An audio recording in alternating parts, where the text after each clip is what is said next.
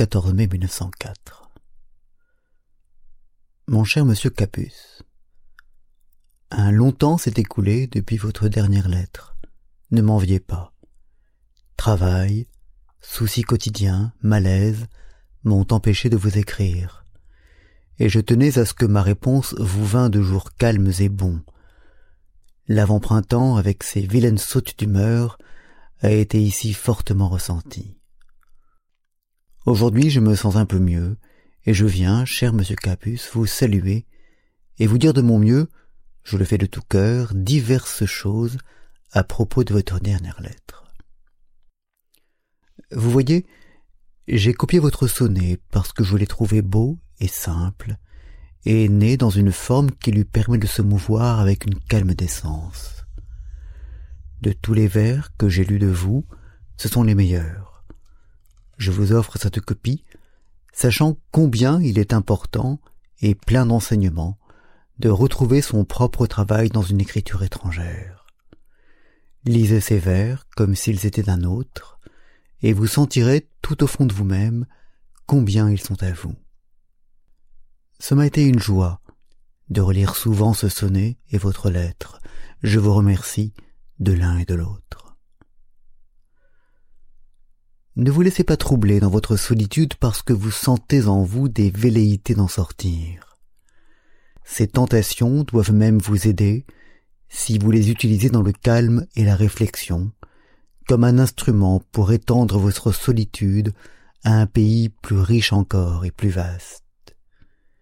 Les hommes ont pour toutes les choses des solutions faciles, conventionnelles, les plus faciles des solutions faciles. Il est pourtant clair que nous devons nous tenir au difficile. Tout ce qui vit s'y tient. Chaque être se développe et se défend selon son mode et tire de lui-même cette forme unique qui est son propre, à tout prix et contre tout obstacle. Nous savons peu de choses, mais qu'il faille nous tenir au difficile, c'est là une certitude qui ne doit pas nous quitter. Il est bon d'être seul, parce que la solitude est difficile. Qu'une chose soit difficile doit nous être une raison de plus de nous y tenir. Il est bon aussi d'aimer, car l'amour est difficile. L'amour d'un être humain pour un autre, c'est peut-être l'épreuve la plus difficile pour chacun de nous. C'est le plus haut témoignage de nous-mêmes, l'œuvre suprême dont toutes les autres ne sont que les préparations. C'est pour cela que les êtres jeunes, neufs en toutes choses, ne savent pas encore aimer, ils doivent apprendre. De toutes les forces de leur être, concentrées dans leur cœur qui bat, anxieux et solitaires, ils apprennent à aimer. Tout apprentissage est un temps de clôture. Ainsi, pour celui qui aime, l'amour n'est longtemps, et jusqu'au large de la vie, que solitude, solitude toujours plus intense et plus profonde. L'amour, ce n'est pas dès l'abord se donner, s'unir à un autre. Que serait l'union de deux êtres encore imprécis, inachevé, dépendant. L'amour, c'est l'occasion unique de mûrir, de prendre forme, de devenir soi-même un monde pour l'amour de l'être aimé. C'est une haute exigence, une ambition sans limite, qui fait de celui qui aime un élu qu'appelle le large. Dans l'amour, quand il se présente, ce n'est que l'obligation de travailler à eux-mêmes que les êtres jeunes devraient voir se perdre dans un autre, se donner à un autre, toutes les façons de s'unir ne sont pas encore pour eux. Il leur faut d'abord thésauriser longtemps, accumuler beaucoup. Le don de soi-même est un achèvement, l'homme en est peut-être encore incapable. Là est l'erreur si fréquente et si grave des jeunes. Ils se précipitent l'un vers l'autre quand l'amour fond sur eux car il est dans leur nature de ne pas savoir attendre. Ils se déversent, alors que la rame n'est qu'ébauche, trouble et désordre. Mais quoi? Peut faire la vie de cet enchevêtrement de matériaux gâchés qu'ils appellent leur union et qu'ils voudraient même appeler leur bonheur. Et quel lendemain? Chacun se perd lui-même pour l'amour de l'autre, et perd aussi l'autre aussi, et tous ceux qui auraient pu venir encore.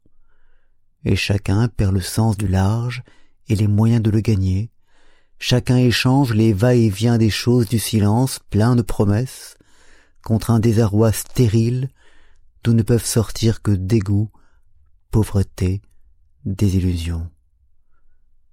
Il ne lui reste plus qu'à trouver un refuge dans une de ces multiples conventions qui s'élèvent partout comme des abris le long d'un chemin périlleux. Nulle région humaine n'est aussi riche de conventions que celle-là. Canaux, bouées, ceintures de sauvetage, la société offre là tous les moyens d'échapper. Enclin à ne voir dans l'amour qu'un plaisir, les hommes l'ont rendu d'accès facile, bon marché, sans risque, comme un plaisir de foire. Combien d'êtres jeunes ne savent pas aimer, combien se bornent à se livrer comme on le fait couramment. Bien sûr, la moyenne en restera toujours là, et qui ploie sous leur erreur. Ils cherchent par leurs propres moyens à rendre vivable et fécond l'état dans lequel ils sont tombés. Leur nature leur dit bien que les choses de l'amour, moins encore que d'autres, importantes aussi, ne peuvent être résolues suivant tel ou tel principe valant dans tous les cas.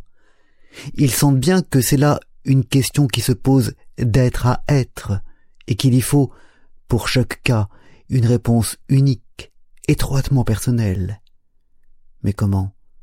S'ils se sont déjà confondus, dans la précipitation de leur étreinte, s'ils ont perdu ce qui leur est propre, trouveraient-ils en eux-mêmes un chemin pour échapper à cet abîme ou assombrer leur solitude?